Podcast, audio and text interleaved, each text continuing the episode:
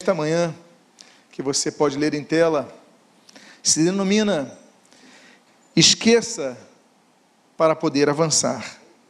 E foque naquilo que precisa conquistar. Convido a que você abra a sua Bíblia na denominada Carta da Alegria, ou seja, estamos tratando da carta aos Filipenses.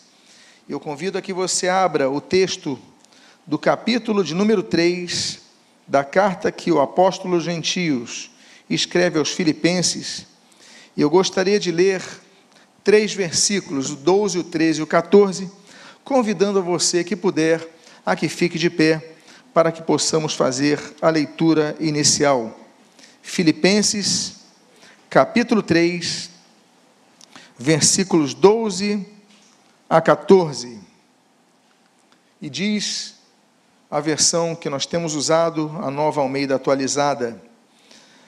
Não que eu tenha já recebido isso ou já tenha obtido a perfeição, mas prossigo para conquistar aquilo para o que também fui conquistado por Cristo Jesus. Irmãos, quanto a mim, não julgo havê-lo alcançado, mas uma coisa faço, esquecendo-me das coisas que ficam para trás e avançando para as que estão diante de mim, prossigo para o alvo, para o prêmio da soberana vocação de Deus em Cristo Jesus. Eu vou reler essa parte do versículo 13, que diz: Esquecendo-me das coisas que ficam para trás e avançando para as que estão diante de mim. Oremos, Pai amado, Deus bendito lemos a tua santa e preciosa palavra e pedimos, Deus, fala conosco nesta manhã. Abençoa a nossa vida, fortalece o nosso ser, traz-nos a tua orientação, a tua direção que jamais nos confiscastes. Muito pelo contrário, sempre nos outorgastes. Muito obrigado. E o que nós pedimos, nós fazemos agradecidos em nome de Jesus. Amém. E amém. Os irmãos, por favor, podem tomar os seus assentos. É uma das cartas mais. E se nós pudermos utilizar um qualificativo em relação à comparação a outros, outros, outras missivas do apóstolo Paulo, é uma das mais positivas cartas. Nós não vemos nos Filipenses os problemas de divisão como nós vemos nos Coríntios, nós não vemos problemas de facções internas como nós vemos ali nos Efésios, nos Gálatas. Nós não vemos problemas como nós vemos em outras igrejas, que são ali detalhadas pelo apóstolo Paulo. Nós percebemos que a igreja de Filipos aparentemente tem uma maturidade um pouco mais desenvolvida que outras igrejas em relação ao seu crescimento espiritual. Paulo se alegra, Paulo incentiva que a igreja se alegre, alegrai-vos no Senhor, novamente digo alegrai-vos, e por isso muitos denominam de carta da alegria. Mas também alguns denominam como carta de maturidade, assim como Colossenses é uma carta profundamente madura em termos da sua cristologia. A doutrina de Gálatas, que é denominada, por exemplo, a declaração de independência da fé cristã em relação ao judaísmo. Cada carta tem a sua característica, todas edificam a nossa fé. Mas a carta aos Filipenses, ela traz nesses três versículos uma diretriz que nós podemos utilizar para nossas vidas. E eu gostaria de dedicar essa mensagem no primeiro domingo do ano, porque arvora-se diante de nós uh, novas possibilidades, né, novos projetos, são novos começos, novas etapas que se iniciam com o novo ano.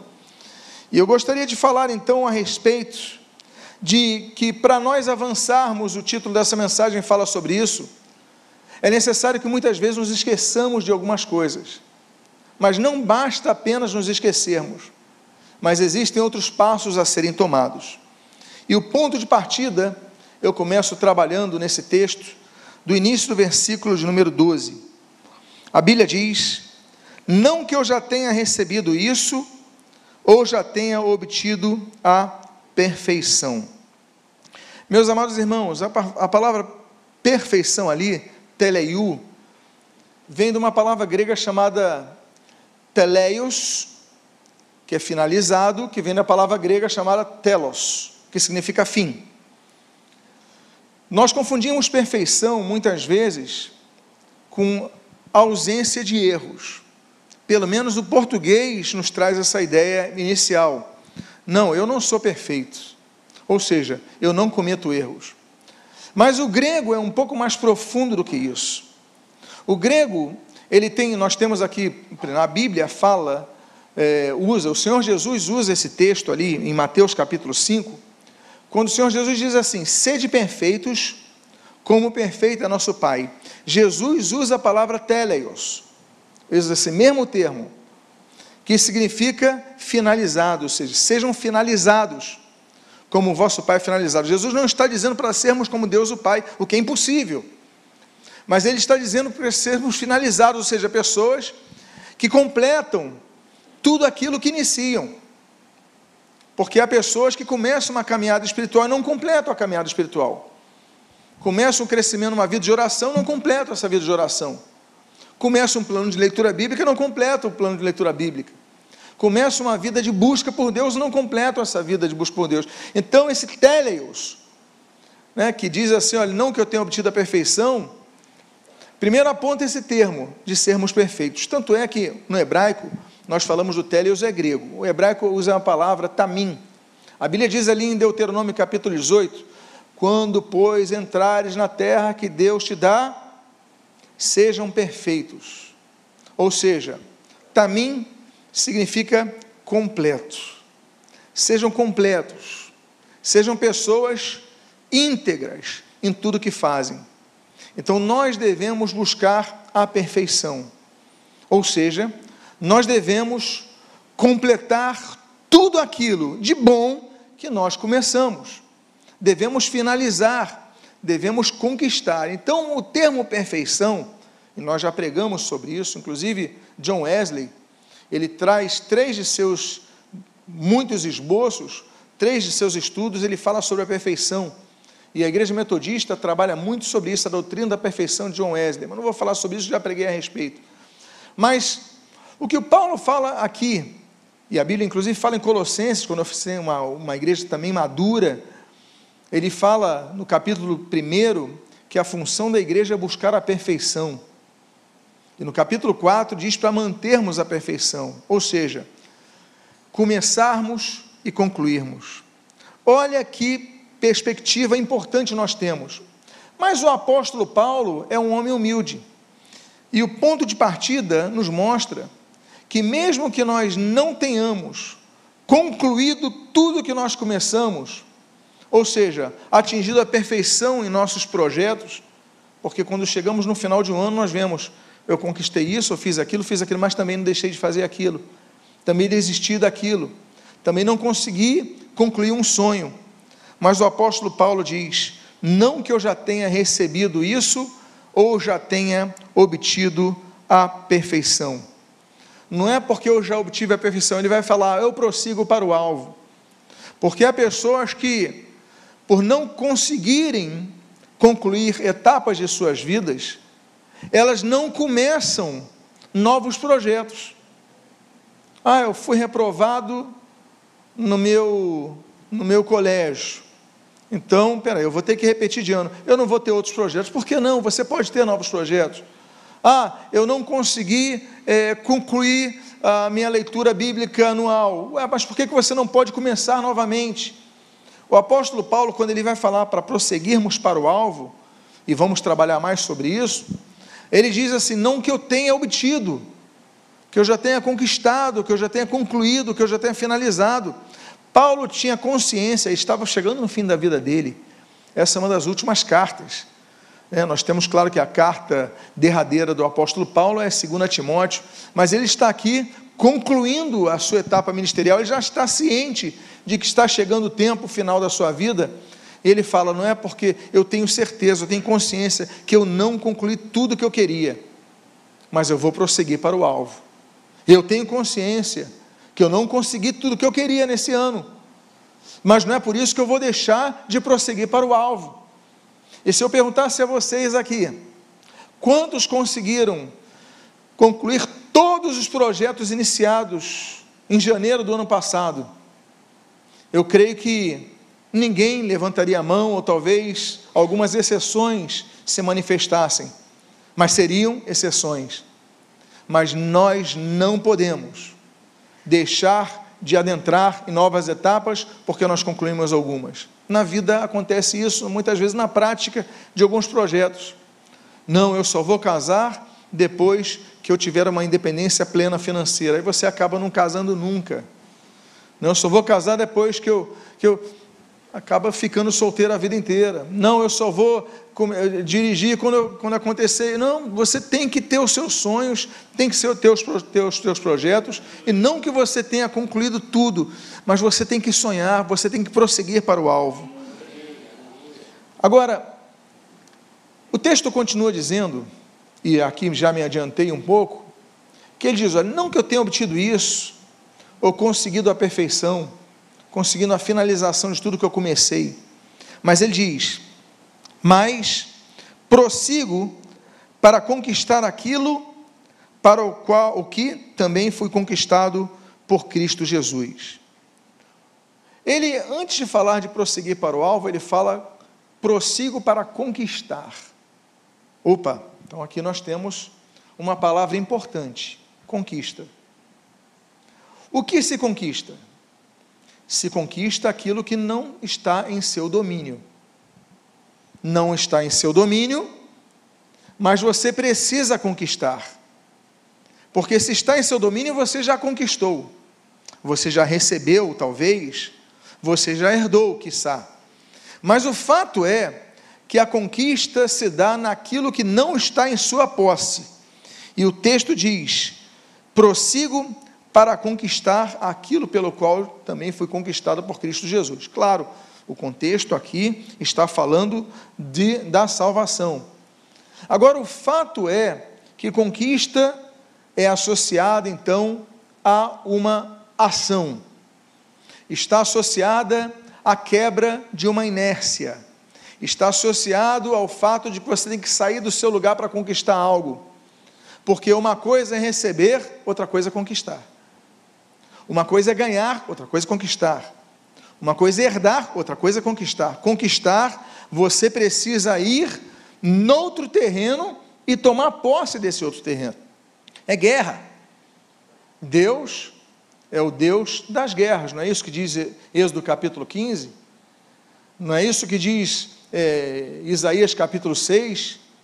Que o Senhor é o Senhor dos exércitos? Deus nos dá força para guerrear.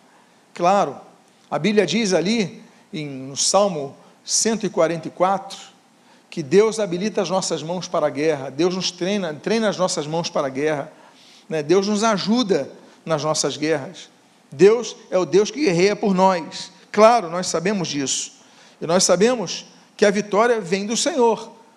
Claro, Provérbios 21. Agora, o fato é que para eu conquistar, eu tenho que sair do lugar para guerrear.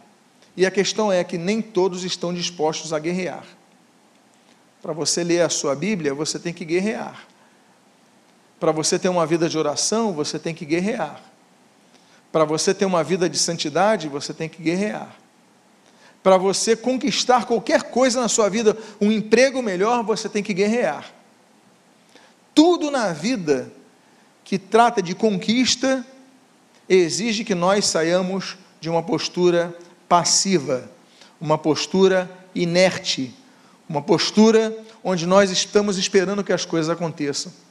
E aí, meus amados irmãos, nós não vamos prosseguir, porque o termo conquistar é obter domínio sobre aquilo que você ainda não detém. Agora, para conquistar, qual é o verbo utilizado? Prosseguir. Eu tenho que prosseguir. Eu já comecei, não obtive ainda, o que o Paulo falou antes. Não obtive, mas já comecei. Então, peraí, eu tenho que prosseguir. Então, o ano que se adentra nessa semana, se adentrou nessa semana, iniciou, nasceu para todos nós. Que você possa ter projetos, que você possa ter planos, mas que você possa iniciar e dar continuidade a eles, ainda que em muitos momentos os seus pés fiquem cansados, as suas mãos fiquem pesarosas, a sua mente fica esgotada.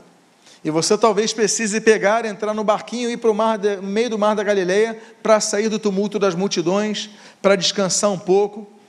Que você precise talvez se separar das multidões, do tumulto do dia a dia e subir o monte e orar. E eu digo monte não necessariamente literal, mas digo se afastar das pessoas, ir a um lugar ermo, ou seja, muitas vezes no interior do seu quarto e orar, mas que você possa prosseguir para conquistar. Conquistar exige prosseguir. E prosseguir é continuar, traz continuidade. Exige-se continuidade naquilo que se inicia. Não adianta você começar o regime hoje se você não prosseguir. Não adianta você começar um curso semana em março se você não prosseguir. Então prossiga. Agora, nós devemos prosseguir tendo a noção da realidade. Não, não, adianta você inventar, projetar algo que não acontece. E o apóstolo Paulo diz no início do versículo 13, o que você está lendo em tela. Ele diz assim: Irmãos, quanto a mim, não julgo havê-lo alcançado. Olha que coisa bonita. Quanto a mim, não julgo havê-lo alcançado. É um homem que não tem soberba. Aliás, o Salmo 101 diz que Deus detesta a soberba. A soberba, Provérbios 16, precede a queda. A Bíblia diz em Jeremias capítulo 50 que o soberbo vai cair e não vai ter ninguém para levantá-lo. A Bíblia fala muito sobre a soberba, inclusive aquele texto que nós falamos do justo viverá pela fé, mencionado quatro vezes na Bíblia. A primeira menção é a única vez que o Antigo Testamento menciona sobre fé, Abacuque 2,4. O justo viverá pela fé. Mas antes disso, diz assim: diz o soberbo, cuja alma não é reta. O soberbo não tem uma alma reta. A Bíblia fala então sobre a soberba. Por isso que o apóstolo Paulo diz ali em 1 Coríntios capítulo 10, versículo 12, olha, aquele que está em pé, cuide para que não caia. Nós devemos então ter consciência de nossas limitações. Não é que você vai começar um grande projeto que você vai dizer, eu estou plenamente preparado para esse projeto. Não, Paulo diz: olha, irmãos, quanto a mim, o apóstolo gentios, o homem que teve a revelação que teve, o homem que pregou o evangelho em tantos lugares, implantou tantas igrejas, salvou miríades de almas. Ele diz assim: quanto a mim, não julgo ao vê-lo alcançado. Eu ainda não completei, eu ainda não, não concluí, ainda tem coisas para fazer. Então, o caminho é o reconhecimento que nós precisamos começar mesmo que não sejamos ou nos vejamos ou compreendamos que já temos plenas condições de alcançar o fim. Claro que muitas vezes você tem algumas áreas, olha, eu tenho condição de fazer isso, eu tenho condição. Agora tem planos que você tem que começar. Paulo fala, eu vou prosseguir para conquistar. Agora eu não julgo havê-lo alcançado. Eu ainda tenho que conquistar. Porque se não falaria, ele não falaria prossigo para conquistar. Ele apenas testemunharia, porque eu conquistei. Não, eu prossigo para conquistar. Eu preciso conquistar. Temos que buscar a perfeição? Temos. Temos que buscar o teleios? Temos. Né? O telos, o fim? Temos. Mas nós devemos, amados irmãos, ter a consciência de que precisamos da graça de Deus para alcançar as nossas conquistas. Por isso, todos os projetos que nós temos, nós devemos colocar em oração diante de Deus Deus, vou começar o projeto disso. Deus, eu tenho dificuldade nisso, mas eu quero iniciar. Deus me ajuda nisso. Deus me dá direção. Eu quero conquistar isso que eu não tenho, não detenho. Eu quero conquistar, vou prosseguir, mas eu preciso da tua força. E aí, aquilo que Tiago fala no capítulo 4, que Deus resiste aos soberbos, mas dá graça aos humildes. Aí Deus começa a derramar graça sobre a sua vida. Agora, ele fala de prosseguir para conquistar aquilo que ele não tem. Ele já tinha recebido a salvação, mas tinham coisas que ele precisava conquistar. Que ele falou: Eu ainda não recebi, eu tenho que concluir a minha etapa de vida, eu tenho que concluir as coisas que eu comecei. Mas nós temos que ver que existe uma coisa que nós precisamos fazer para prosseguir, que muitas vezes é esquecer. Diz o texto, na continuação do versículo 13: Mas, e esse mais é importante, uma coisa faço. Opa, eu não alcancei, eu, eu, eu entendo que eu não alcancei, mas uma coisa eu faço. E ele continua dizendo: esquecendo-me das coisas que ficam para trás. Existem, meus amados irmãos, quatro momentos ancoradores de pessoas que olharam para trás. Talvez o mais conhecido seja o da mulher de Jó, de Ló, perdão, né, ali que se encontra em Gênesis capítulo 19, quando ela olha para trás e se transforma em estátua de sal. Ela perde tudo, ela perde a vida, ela perde tudo porque olhou para trás quando Deus mandou prosseguirem olhando apenas para a frente.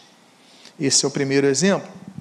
O segundo exemplo é o de Ofra, que não acompanha Ruth porque olha para a terra de Moabe e prefere ficar em Moabe. E por isso não herda as bênçãos da terra do pão.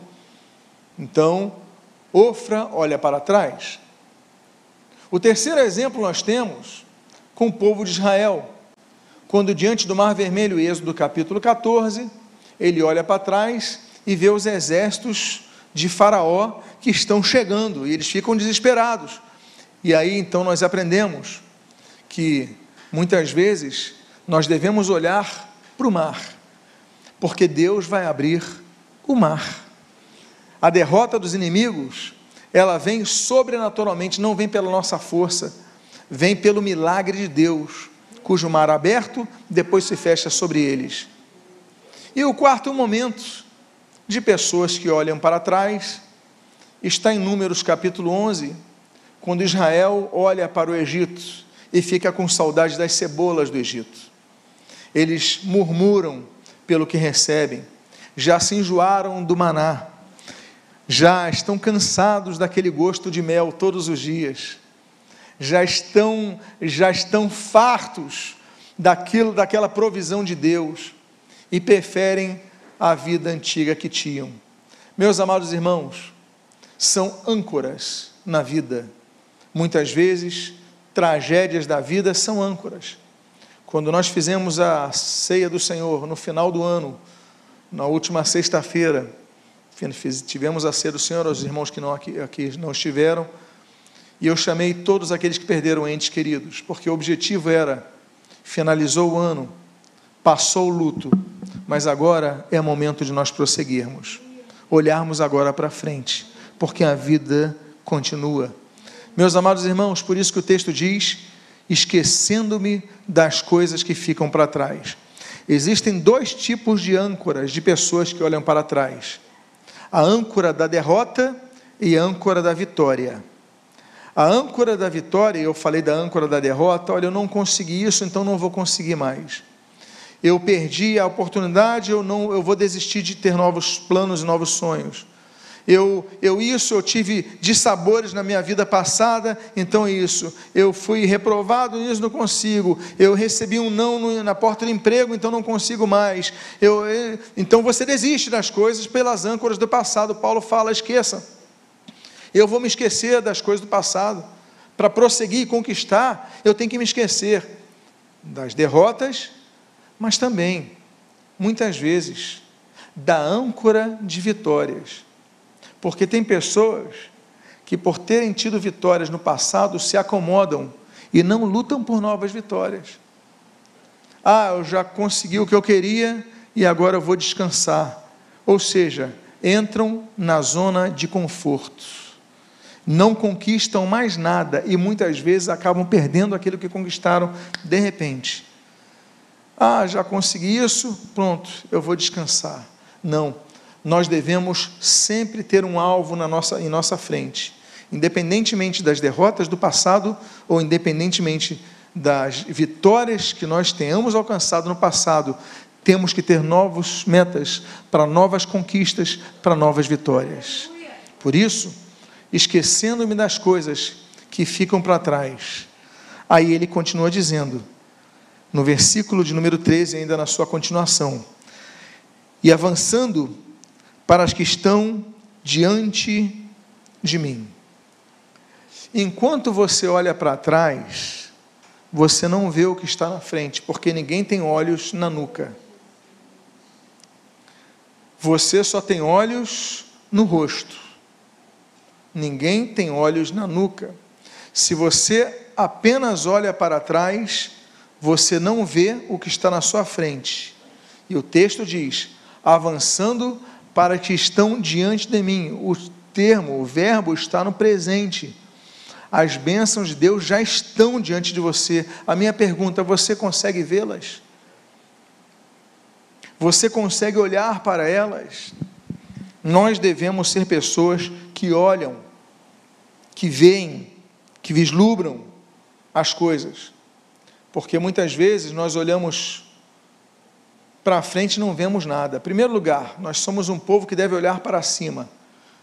Isaías 45, Deus diz: Olhai para mim, olhai para mim, e sereis salvos.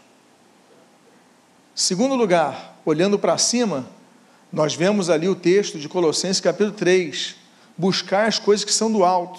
Então nós devemos buscar as coisas de Deus, isso é uma coisa. Outra coisa é o que nós lemos aí em Gênesis capítulo 15. Abraão está dentro de sua tenda, no conforto do seu lar, mas Deus fala o seguinte: olha, Abraão, vai para fora, olha para o céu e conta as estrelas. Ele teve que sair da sua tenda, olhar para cima e contar as estrelas, ou seja, dedicar tempo, dedicar foco, dedicar atenção às promessas que Deus tinha para ele. Porque se ele apenas olhasse as estrelas e Deus não mandasse contar, porque é impossível contar as estrelas, ninguém é capaz de contar todos. Talvez você chegue no número 10, número 20 e depois se esqueça qual, é, onde eu parei. Não dá para fazer uma contagem. Agora, Deus manda nós termos atenção nos detalhes que Ele está mostrando para cada um de nós em nossa frente. Por isso que Ele fala, esquecendo-me das coisas que ficam para trás e olhando para o quê? Para as que estão diante de mim. Aí, diz o texto, eu tenho que avançar. Então é um segundo, e ele é correlato, é, é um segundo verbo que ele fala: prosseguir para conquistar e avançar para o que Deus já colocou diante de nós. Estamos diante de um novo ano. Quais são as nossas perspectivas? Nós devemos olhar para frente, nós devemos olhar para o alto. Não é isso que diz Hebreus capítulo 12? Olhando firmemente para o Autor e Consumador de nossa fé.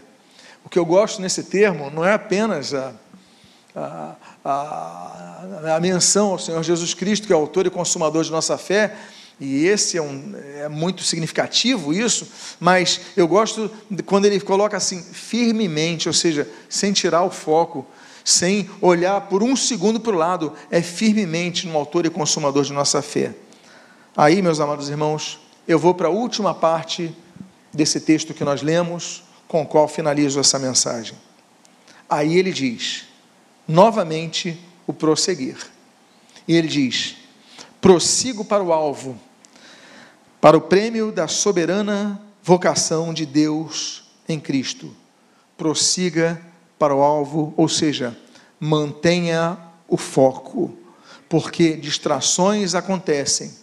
Distrações vão surgir no meio do caminho. Você tem que prosseguir para o alvo. O atleta, como diz o apóstolo Paulo em 1 Coríntios capítulo 9, ele só atinge o seu objetivo se ele mantiver o foco. Ele precisa de algumas coisas para atingir o seu objetivo. Primeiro, ele precisa de treino. Não é verdade? O atleta precisa treinar para conseguir o seu objetivo. Estamos falando aqui no exemplo da corrida. Segundo lugar, ele precisa aprender a administrar a sua ansiedade. Há pessoas que perdem coisas porque são muito ansiosas. O atleta, se ele for muito ansioso, ele vai sair em disparada. Ele vai querer alcançar logo, mas depois ele vai cansar. Terceiro, ele vai ter que administrar a sua energia. Ele não pode correr muito intensamente, ele tem que guardar a sua energia para o final. Eu não sei quantos acompanharam a corrida de São Silvestre, que aconteceu agora, no dia 30. Um brasileiro quase ganhou. O brasileiro estava quase ganhando, estava na reta final, já chegando, e ele manteve um pique bom. Só que aí veio um etíope e de repente vai lá, vai lá e passa ele e vence. No finalzinho, por quê? A administração de energia. Nós dedicamos muita energia nos lamentando. Nós dedicamos muita energia nos irritando, nos indignando. Gastamos muita energia com aquilo que não merece a nossa energia. Aí chega na reta final, a gente não consegue alcançar os louros da vitória. Não. Que nós possamos prosseguir, focados em Cristo, prosseguir para o alvo, para o prêmio da soberana vocação que há em Cristo Jesus. Eu convido a você nesse momento a colocar-se de pé. Eu quero fazer uma oração por sua vida. Mas